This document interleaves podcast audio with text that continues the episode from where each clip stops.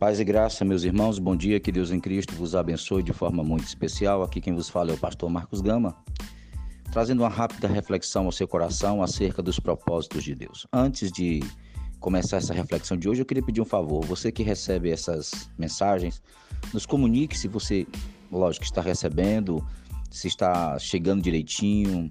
Só nos retorne para saber se a lista de transmissão está acontecendo direitinho, tá bom?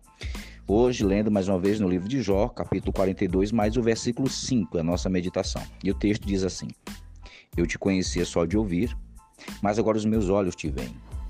Perceba que de toda a aflição que Jó passa sem ter a consciência da guerra espiritual, na verdade do embate espiritual, Jó era um homem já temente a Deus, um homem que fazia sacrifício pelos seus filhos, um homem que cria em Deus, um homem que se reservava para servir a Deus. Tanto é que o próprio Deus diz que já era um homem reto, íntegro, temente a Deus e que se desviava do mal.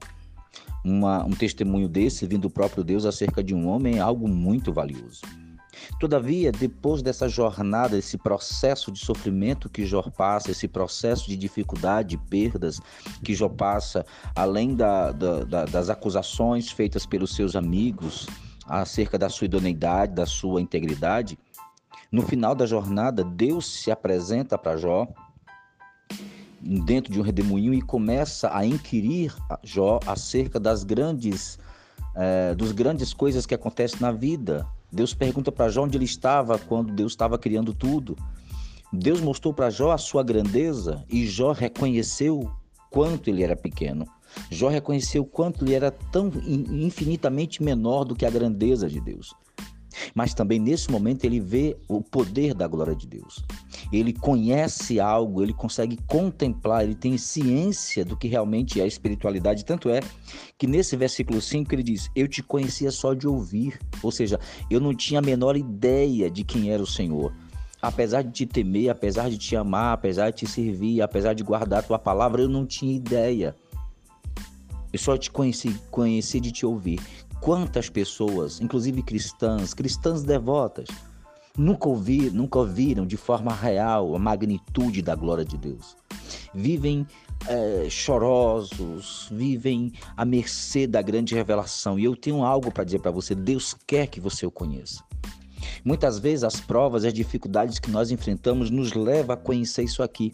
Lembram da passagem da, do Rio Jordão? Do Rio Jordão não, do Rio Jordão sim, quando o povo de Israel atravessa o Rio Jordão com Josué, como o povo ficou maravilhado. Lembra quando Moisés passou o mar vermelho, quando o povo gritou do outro lado, só o Senhor é Deus? Lembra quando é, os discípulos estavam atravessando a tempestade e quando Jesus acalma a tempestade, eles disseram quem é este? É isso que eu estou falando. Nós ainda vivemos na superficialidade de uma religião e eu quero convidar você a ir na profundidade da revelação de Deus. Deus tem propósito com a sua vida, mas esse propósito vai ser mais dinâmico e vai ser mais rápido se você entender esse propósito. E para entender isso, apenas precisamos reconhecer a grandeza e a glória de Deus.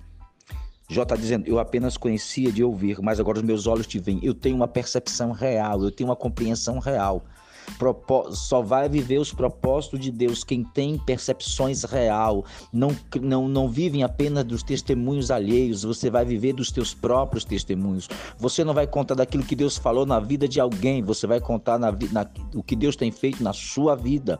Você não vai falar de um Deus longe, de um Deus apenas literário, de um Deus apenas religioso, você vai falar de um Deus real, de um Deus que está na sua vida, de um Deus que você vive, que você respira. Você vai poder contar grandes coisas coisas fez o Senhor por nós, por quê? Porque você não conhece apenas de ouvir falar, você conhece pelo empirismo da experiência. É a palavra que eu tenho de Deus para você hoje.